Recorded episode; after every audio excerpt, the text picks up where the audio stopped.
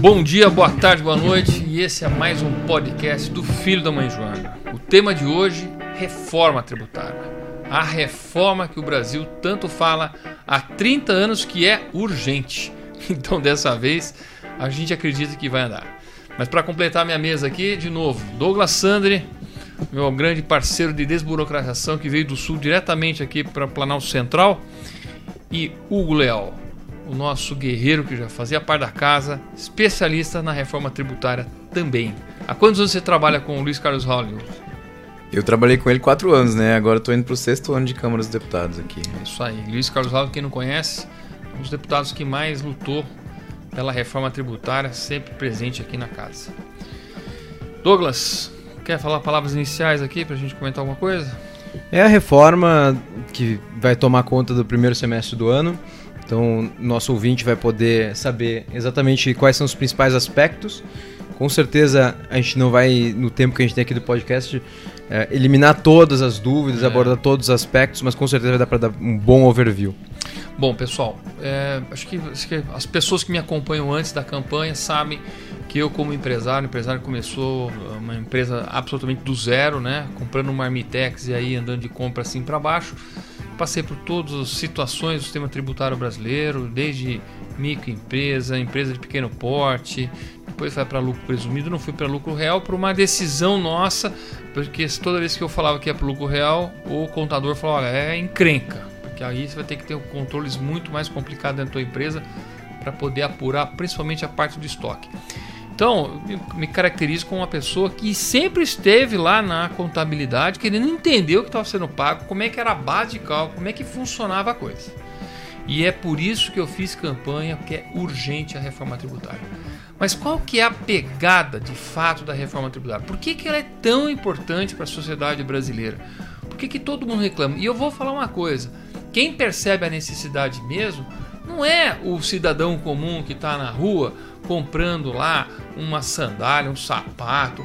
Ele não percebe o que tem de custo, o que tem de coisa ruim carregando dentro daquele produto para que aquele produto fique tão caro no Brasil. Por que, que essas coisas, qualquer coisa no Brasil, quando você vai comprar um sapato, uma roupa, um carro, no Brasil é tão mais caro que em outros países, sendo um país mais pobre que outros países. Por quê? porque dentro desse preço está embutido um monte de porcaria que nós vamos falar hoje aqui, além de que é típico de país pobre ter uma tributação mais pesada em cima do consumo, que é uma, um termo que nós vamos trabalhar daqui a pouco, chama regressividade e não progressividade. Regressividade basicamente é quem ganha mais acaba pagando menos. Então nós queremos fazer um tributo que seja mais bem distribuído na sociedade, ou seja, quem ganha mais que pague mais, uma vez que tem mais condições de pagar. Hoje nós temos no Brasil com essa questão de regressividade e é no mundo, não é só no Brasil, vamos deixar bem claro, é típico de país pobre, é que quem ganha menos acaba pagando mais proporcionalmente, né? Não estamos falando de absoluto, mas é o que assim, o que compromete mais a renda das pessoas. Nós também vamos abordar, que é importante, é entender a complexidade disso, como é que essa carga de tamanho se distribui entre os setores. O objetivo é ser didático para poder ser compreensível para todo mundo que está escutando esse podcast. Eu diria que o primeiro ponto que a gente tem que trabalhar, principalmente nessa reforma tributária, é a complexidade. O sistema tributário brasileiro parece aquela coisa toda remendada, aquela coxa de retalhos que foi puxando para tudo enquanto é lado para atender, atender setores, para poder atender a distorções que o próprio sistema criou e ficou de uma complexidade que praticamente ninguém entende. E quando ninguém entende, não é isso, Douglas? Entra de novo naquele meu tema de campanha, que é inclusão social sustentável, né? Exatamente, fica mais difícil para o cidadão, o consumidor saber quanto que está pagando. Até tem lei federal, leis estaduais que dizem que a nota fiscal deve trazer quanto que tem de carga tributária ali. É interessante que é sempre, se quem olhar com atenção vai ver que é sempre um instituto, alguém que diz, faz uma pesquisa e tal, porque esse número não é uh, possível de, de apurar exatamente quanto que é. Ninguém sabe tem um vinho lá que é 75% de imposto, tem, tem outros produtos que tem não sei quantos por cento tem, claro, uma carga muito grande, mas a gente não sabe exatamente qual é esse tamanho. Quando a gente vai para outros países, a gente com modelos tributários mais avançados, a gente consegue saber exatamente quanto que é, é o valor do produto mais X%. O Brasil precisa disso. E até, uh, Alexis, se me permite, eu vou fazer aqui uh, a leitura de quatro pontos que o CECIF, o Centro de Cidadania Fiscal, apurou sobre o modelo atual, sobre quais são os maiores problemas do modelo atual, que reduz a produtividade, pois as empresas se organizam de maneira ineficiente, onera investimentos e exportações, é excessivamente complexo porque traz um custo burocrático muito alto para o cumprimento e um elevado grau de litígio, impede consumidores de saberem o um montante de tributos sobre produtos e serviços. Mas eu gostaria de votar de novo, de uma forma bem popular, bem acessível para quem está escutando esse podcast, é o seguinte: quando é complexo, você não entende. Se você não entende, você não tem a menor possibilidade de prender. Ou seja, você está fora da tua plena cidadania, você já é um cidadão de segunda categoria. E para uma empresa grande, uma empresa já competitiva global, o que acaba acontecendo no sistema tributário, que é muito complexo, é que ele gera muitas dúvidas tributárias, o que acaba indo lá para os tribunais, nas disputas tributárias, que são chamados contenciosos né, tributários, ou seja, nossos tribunais estão lotados de coisa, tirando a competitividade do grande. Então, olha como o sistema tributário ele é ruim para todo mundo para pequeno, para grande, para gente verde, amarela, azul, preto, não interessa. De ideologia que seja de direita, de esquerda, liberal. O sistema tributário ruim, ele é ruim para a população inteira, inteira. E aí, para o pequeno é uma sentença de morte e para o grande é uma perda de competitividade global, ou seja, largando o Brasil lá para trás. Agora, Hugo, me fala quais são os piores tributos eles estão no consumo, eles estão na renda, eles estão na propriedade. O que, que é essa reforma tributária que nós estamos tratando aqui? A reforma que a gente está tratando aqui hoje é uma reforma que trata sobre a, a base de consumo. Uma coisa que eu acho importante retomar é o seguinte: a Constituição ela já trouxe um sistema tributário muito ruim e a gente vem tentando fazer algumas alterações desde o início, é, desde 88. De lá para cá já foram mais de 300 propostas de reforma tributária Atualmente a gente tem 100 andando e por que, que a gente tem a PEC 45 sendo uma proposta relevante? Porque ela quis resolver a questão da base consumo. A base consumo é são os tributos IPI, PIS, COFINS na, no, no federal, o ICMS nos estados e o ISS nos municípios. E por que, que isso é complicado? Olha, a gente tem cinco tributos para tratar da mesma base, os estados não conseguem se conversar, as alíquotas são diferenciadas, é, existe alguma. Nesses tributos, o ICMS e o IPI principalmente, tem algumas alíquotas diferenciadas para determinados produtos. E isso é o que causa a maior confusão e por isso que a gente tem tanto contencioso tributário hoje. Agora, eu, eu colocaria o seguinte, né? De todas as propostas de reforma tributária tal, porque aí tem um monte que quer aparecer, tem gente que quer protagonista, tem gente que quer botar o um nome na lei, e tudo isso só atrapalha a discussão, só vai contaminando a discussão. O, a grande discussão mesmo é o que, que nós vamos implantar. E o que vai ser implantado nessa reforma tributária é um sistema que ele é padrão no mundo principalmente nas maiores economias, que é o IVA, Imposto sobre Valor Agregado.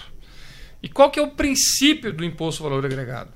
É a ideia de que a gente só vai tributar operações ou, é, sei lá, gerações de riqueza na tua, no teu negócio, seja ele serviço, seja ele na produção industrial, seja ele na locação, seja lá o que for. Sei lá, inventou uma música, não interessa muito é, qual que é o elemento. O que interessa é o seguinte: você partiu de um zero e criou 100 reais como valor de alguma coisa, você vai contribuir para a sociedade com parte desses 100 que você gerou de riqueza como tributos que vão ser usados aí para o grande condomínio Brasil, né, vamos dizer, que é segurança, que é saúde, que é Forças Armadas, que é polícia, que tem uma série de coisas que são usadas que nós chamamos de uso comum, que são os tributos. Depois nós temos as taxas, que aí é basicamente conforme o uso. Então você vai tirar um passaporte e paga uma taxa.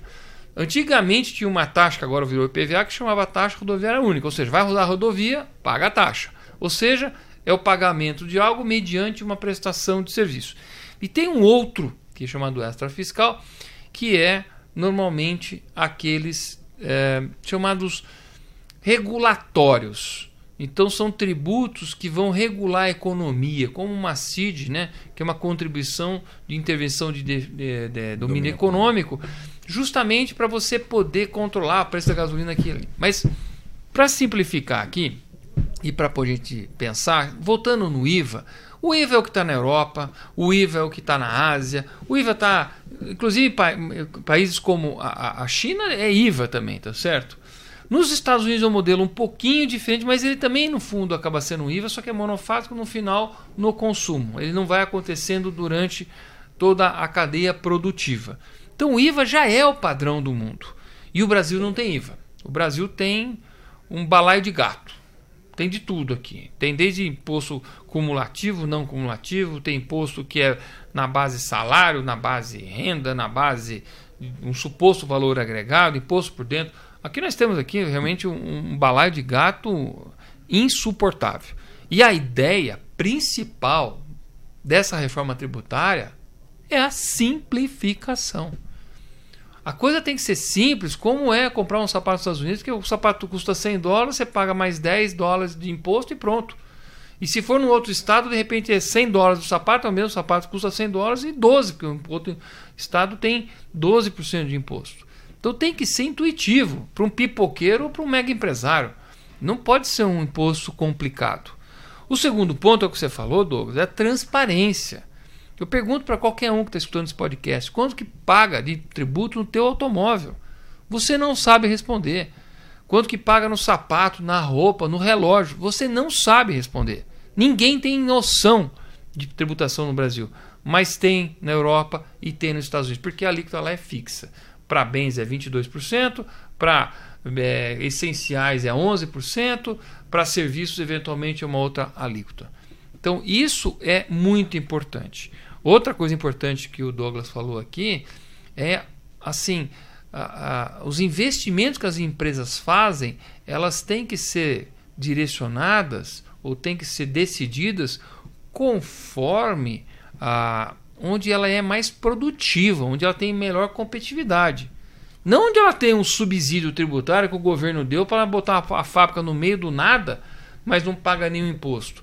E muitos dos libertários ficam falando que é ótimo essas guerras fiscais, essas coisas aí, mas eles esquecem que toda a suposta vantagem de uma guerra fiscal que ocorreria botando uma fábrica no meio do mato é perdida na logística, é perdida no custo de uma série de coisas que não teria. Então perde-se de um lado, ganha do outro, neutraliza completamente. Ou seja, o, não funciona, né? E o governo não vai deixar de aumentar imposto por isso, né? Por isso que começa aquelas artificialidades para realmente arrecadar sem se importar com geração de riqueza, com produtividade e tudo mais. O mais importante para mim, que me parece que a PEC acerta muito bem, a PEC 45 acerta muito bem, é que o sistema tributário tem que ser neutro, do ponto de vista de investimento, Isso, do ponto é. de vista de qual produto vai ou não vai ser consumido, não deve ser de acordo com o tributo. Como o Alexis colocou muito bem aqui, tem que ser de acordo com aquilo que é conveniente para a população que consome, que é conveniente para quem produz, é. com a logística, etc., com o vai ter para produzir em determinado local e para ser consumido naquele determinado local, seja produto ou serviço. Então esse, esse é o principal. E o Brasil não tem isso, de longe não tem isso. E aí fica o amigo do rei, o que tem mais acesso, é, usando uma relação para pedir e, e, uma renúncia. E, e, o quarto ponto que é importante é, é ver a questão da equidade. Equidade, o que, que é equidade? É saber se uh, você está com um equilíbrio entre os pagadores de impostos. Por quê? Porque tem gente que paga muito tributo, tem gente que não paga nenhum tributo. Ou seja, quando você vê a indústria, a indústria no Brasil ela paga em volta de 46% de tributo. Eu vou dar um break aqui, tá? Tá. É o seguinte, tem a senha, você não tem a senha, então você não vai ficar mexendo aí à vontade, vai dar certo. É, mas tá gravando ainda. Como é que você sabe? Por causa da luz. Quero só ver mesmo. Não, mas é. Qualquer coisa a gente é, corta lá, é tudo tranquilo. Tá vendo? Tá, tá gravando. É da 16 aqui tá mais ou menos no mesmo tempo também? Não, é que lá começou antes. Tá, começou tá antes. 16. Vamos lá. É. Então, a gente estava na equidade. Isso. Acho que tu começa o texto de equidade para até ficar tá. com continuidade. Então, voltando aqui à gravação, falando de equidade. E o quarto elemento, Douglas, é o chamado de equidade, porque a equidade é ó, saber se todos os setores da economia estão pagando tributos de forma mais ou menos igual. E o que a gente observa no Brasil é que não é assim. A indústria, até talvez por ser um setor mais antigo aqui no Brasil, ele paga muito mais tributo do que, por exemplo, serviços. Apesar de que o agro, que é muito mais antigo que a indústria, também paga muito pouco no Brasil. Mas é porque é um setor altamente exportador. Então dá para entender um pouco isso. A grande arrecadação do agro é na exportação. Mas quando você vê a indústria, a indústria paga em média 46% de tributos. Enquanto o serviço 17%. Nessas conversas que já estão acontecendo hoje, muita gente está fazendo card, botando nas internet, tá, ah, minha escola vai aumentar o preço, o hotel vai aumentar o preço, o, a massagem, é, drenagem linfática vai aumentar o preço, o pilates vai aumentar o preço. Realmente, numa reforma tributária que a gente queira equilibrar mais a economia, esses serviços podem ter um aumento de custo. Por outro lado, a roupa da ginástica vai diminuir, o equipamento vai diminuir, o sapato vai diminuir, o carro vai diminuir, a comida vai diminuir, uma série de outros elementos, talvez muito mais essenciais, como o remédio, vão diminuir. Por quê? Porque você vai ter maior equilíbrio. A grande dificuldade na reforma tributária vai ser esse equilíbrio, porque vai ter gente só falando que aumentou o meu. Mas a gente não pode pensar na reforma tributária só no meu. Nós temos que pensar lá num todo. Se a gente não pensar num todo, num ganho de economia, com uma grande possibilidade de grande geração de emprego, com a grande possibilidade dos empreendedores de forma intuitiva montar negócio e poderem ter muito sucesso, nós não vamos conseguir enxergar todas as benesses da reforma tributária. Porque o maior problema hoje da, da reforma tributária ou da, do sistema tributário brasileiro, por incrível que pareça, não é a carga tributária, e sim a complexidade para apurar e pagar com segurança os tributos. E aí tem uma diferença que tem que entender. Quem que sofre na apuração e no pagamento da quem produz, a indústria, o serviço, quem é o empreendedor. Mas quem sente a carga tributária pesada é o consumidor, é o cidadão comum que acha que paga muito e paga mesmo. Tá vendo como são duas pessoas que estão vendo pontos diferentes? Mas a reforma tributária ela tem que tra trabalhar e, e ela tem que dar benefícios para o setor produtivo poder entregar produtos mais baratos para a população, não é verdade? Tendo menos custo e menos insegurança jurídica na sua atividade. Então, toda vez que a gente for pensar em reforma tributária, nós temos que pensar no problema hoje que está na produção, internamente na produção, que é a parte de complexidade que ninguém tem. Gente, vamos lembrar só uns dados recentes, ainda são dados assim que não têm precisão, porque já me deram números muito diferentes. Mas existe no Brasil 50,4% do PIB, ou seja, 3,5 trilhões de reais em disputas nos tribunais sobre assuntos relacionados a tributos. Os contenciosos tributários, famosos 50% do PIB. É dinheiro que não está dentro das empresas porque tem que fazer provisão no seu balanço, dinheiro que não está no Tesouro Nacional, está no limbo, está no, no éter, está solto. Num país normal, num país assim razoável, é 1,5%, 2%. Nós estamos em 50%. Você vê como o nosso sistema tributário está doente. É todo mês, aí não pode dizer todo, sei lá, X meses, alguma questão sobre tributário que está lá no Supremo. Agora que está vindo é aquela coisa, se o ICMS faz parte do, da base do PIS e COFINS. Simplesmente são 250 bilhões que ninguém sabe se é do Estado ou é das empresas. Um monte de empresa com mandato de segurança para não pagar e o governo querendo receber não vai receber porque o Supremo já decidiu que não é base.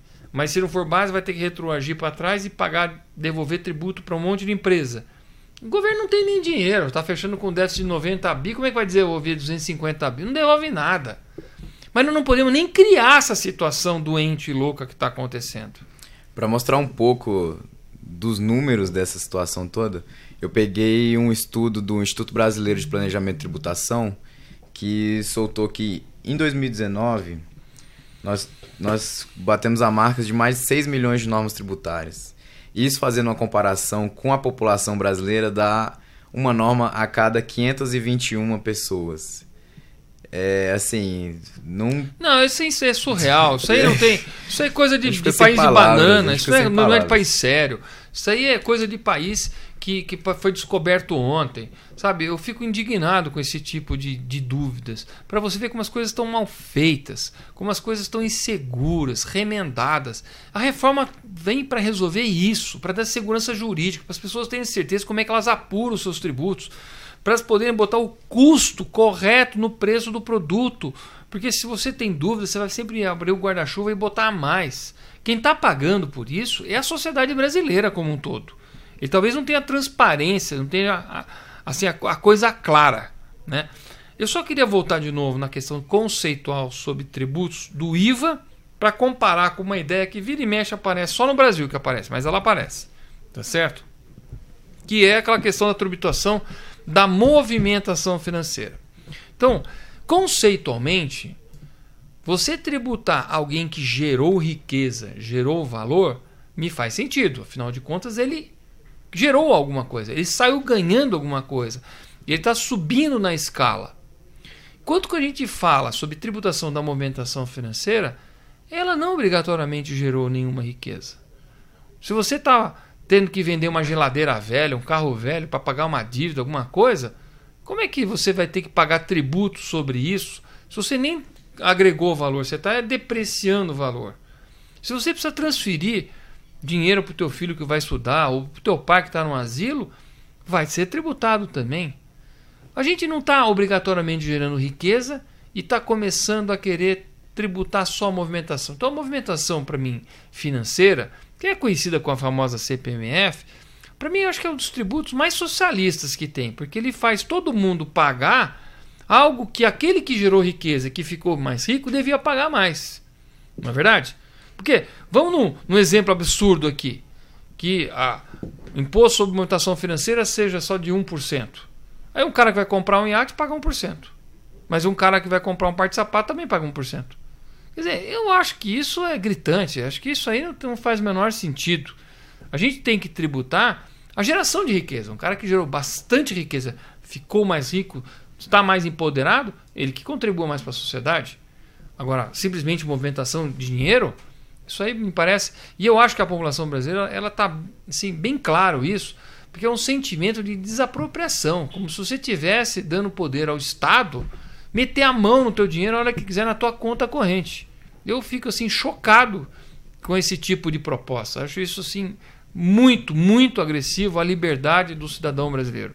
É uma proposta totalmente antiliberal. Aliás, fica o convite aqui, para quem não viu ainda, no canal do Alexis aqui no YouTube, para quem assiste no YouTube, para quem tá ouvindo no Spotify, Ah. pega lá no YouTube, tem um vídeo sobre isso da pizza. A pizza é bom, massa de pizza. né, uma playlist lá chamada Reforma Tributária, PEC 45, IBS. Todos esses conceitos que nós estamos falando aqui já foram explicados pelo Alexis lá, tá muito bom, tá muito bem feito, para quem quer se aprofundar um pouco mais. E lá a gente falou quão ruim é para a sociedade um tributo como é o, o tributo que, que se cobra em cada movimentação financeira, porque ele é distorsivo, porque tu não vê que ele tá ali dentro, ele fica ali escondidinho, porque Acumulativo, vai acumulando. vai acumulando em cada etapa. Então é como juros compostos, né? Cada pouquinho mais vai, vai exponencializando. Quando ele passa uma, duas, três, quatro, cinco, seis etapas, já está enorme a carga tributária escondida. E o pior ainda, tu não consegue tirar para fora na hora de exportar. O modelo do IVA, do IBS, que se fala na PEC 45, ele faz com que a exportação seja 100% eh, desonerada. Ela gera créditos. Então, tu, co- como fica por fora, o IVA é- tem essa característica, é não cumulativa. E quem quiser entender todos esses termos tem lá, é, pra gente não precisar explicar tudo do zero aqui, mas eh, ele fica por fora. Então, quando chega na hora de exportar, o governo simplesmente paga o crédito daquilo ali e a exportação do agro, por exemplo, que o Brasil é muito forte, fica desonerado. Né? Então, a gente não tem esse problema. Então, pegar um tributo como esse, que é altamente distorsivo, seria um desastre para o Brasil. Que, aliás, quando a gente quer falar de OCDE, vamos entrar no clube dos ricos, até já ouvi muita, muita gente falando: olha, nem precisa ingressar, mas se fizer o que eles dizem para fazer já tá ótimo, porque a gente vai ganhar muito com isso. E eles dizem: tem que fazer uma reforma tributária para que teja, eh, tenha apenas um sistema tributário nacional que utilize um IVA. Né, que é o padrão do mundo. O mundo usa IVA. Exatamente. Tamo, tamo, nós somos globais, um país de dimensões continentais que faz negócio com todos os outros países do mundo. Temos que ter um sistema tributário na mesma sintonia que os outros. Nós vamos criar uma tomada de três pinos brasileira tributária ou uma jabuticaba tributária brasileira. Né? Jabuticaba de três pinos. É, jabuticaba de três pinos, olha, perfeito, é isso mesmo que vai acontecer. Então nós temos que evitar isso ao máximo. Eu queria falar só mais duas coisas importantes aqui. Uma é o porquê que a, o ICMS é o pior de todos os tributos brasileiros. Porque simplesmente ele é o que acaba movimentando e abarcando, né, se envolvendo com toda a parte produtiva da indústria. A indústria, gente, ela está num processo de industrialização no Brasil, não é por acaso, não. Nós estamos falando de, uma, de um setor que tem os piores tributos do Brasil. Começando por PIS e COFINS, mas eu quero cair no ICMS. ICMS hoje ele é um tributo que é calculado por dentro do imposto, ou seja, você tem que botar o imposto dentro do imposto do produto para poder calcular o imposto. É, é uma coisa surreal. Feito isso, quando você compra, sei lá, insumos, produtos, qualquer coisa que você compra na tua empresa, você só vai poder se acreditar do imposto daquilo que vai virar o teu produto final. Então, exemplificando, eletricidade que vai para a produção, que vai movimentar a de produção, você se acredita o CMS. Eletricidade que vai para a área administrativa não gera crédito CMS. Então você tem que ter duas entradas na tua empresa ou tem que ter um ART lá de um, um engenheiro elétrico dizendo qual é a carga para cada um dos, dos, trechos. Como já dizia um empresário amigo aí, dizia papel higiênico que vai para a produção gera crédito, papel higiênico que vai para o escritório já não gera crédito. Ou seja, já vira um limpo. Por causa disso, o governo bonitão você faz aí, né? Criou o bloco K que é para poder fazer, obrigar todas as empresas a dizerem tintim por tintim o que, que compõe o seu produto para poder cruzar com as suas compras, para poder saber se o que você comprou incorpora no produto e, portanto, dá crédito, gerando uma encrenca para todas as empresas brasileiras, só brasileiras, porque Bloco K é outra jabuticaba fantástica brasileira, complicadíssimo. Feito isso, o governo ainda achando pouco, falou: não, vamos fazer o seguinte vamos trazer para valor presente o que vai ser vendido. Ou seja, eu vou vender pneu, normalmente eu venderia pneu para um atacadista, que venderia para um varejista, que venderia lá para o caminhoneiro. Tá certo? E o governo falou assim: não, não, não, não vou ficar cobrando tributo de cada um desses, eu vou calcular o que cada um tem de margem de lucro, eu vou dizer quantas pessoas estão nessa cadeia, o varejista, o atacadista e o consumidor final, vou trazer para valor presente e vou falar para o fabricante do pneu: você paga para todo mundo antecipadamente. Imagine o capital de giro que tem essa empresa para poder pagar isso antecipadamente. E se entrou em crise e o preço do pneu caiu? O problema é teu. Se o preço do pneu caiu, o problema é teu, não é problema mais do governo. A mesma coisa aconteceu com os combustíveis agora. Quer dizer, baixa na refinaria, não baixa no posto, óbvio. Porque o cálculo não é feito pelo preço de refinaria, é feito pelo preço estimado no, na média dos postos de gasolina de uma região. Ah, aí fica fácil. Aí realmente complica a vida de todo mundo. Então fica o governo com esse monte de presunção, esse, essa mandiná aqui tentando adivinhar as coisas prejudicando demais a indústria. E esse é o ICMS. ICMS que muitas vezes as pessoas não sabem se elas vão estar no serviço ou não. E aí entra em conflito com o ISS das prefeituras. Que hoje vários empresários estão tendo que pagar ISS e ICMS porque não sabem o que, que ele tem que pagar. De novo, gerando custo para o consumidor, porque tudo isso vai parar no preço do consumidor. As empresas, quando começam a ter muito prejuízo, ou quebram ou repassam. É um dos dois que vai acontecer. Não tem milagre, não tem almoço grátis. Então o ICMS ele tem que ser alterado de qualquer jeito. Sem contar que vários estados com alíquotas diferentes de ICMS, quando você manda para um outro estado uma mercadoria, você tem que calcular a diferença de alíquota entre um estado e outro. Detalhe, essa diferença tem que ser paga antecipadamente para pregar na, na grampear na nota fiscal para ir embora haja dinheiro no caixa dessa empresa para poder financiar esse monte de tributo antecipadamente. Além dos riscos de não receber o que vendeu, mas já ter pago o tributo e aí simplesmente não tem nem como recuperar. Então, o ICMS é de fato o pior de todos os tributos. O Rodrigo Maia, quando fala que tem que estar de qualquer jeito na reforma, ele está razão, é isso mesmo, tem que estar. O ICMS tem que acabar tem que criar um grande IVA. Quer falar uma coisa? É, isso justamente por conta de uma negligência histórica, né, que foi criada Ah, origem a destino, partir do origem e destino também, mas a partir da daquela prorrogação de prazos eternos que foi feita na Lei Candir desde Também. 1988, o ICMS já veio como um tributo não cumulativo, né? Pelo menos conceitualmente na lei. E os governadores, o poder público nunca se organizou para realmente conseguir dar créditos amplos e eu acredito que isso tem um, um- um- peso muito grande em todo o caos tributário que a gente vive hoje. Eu diria o seguinte, é, é, assim, nós temos que focar, é para simplificar.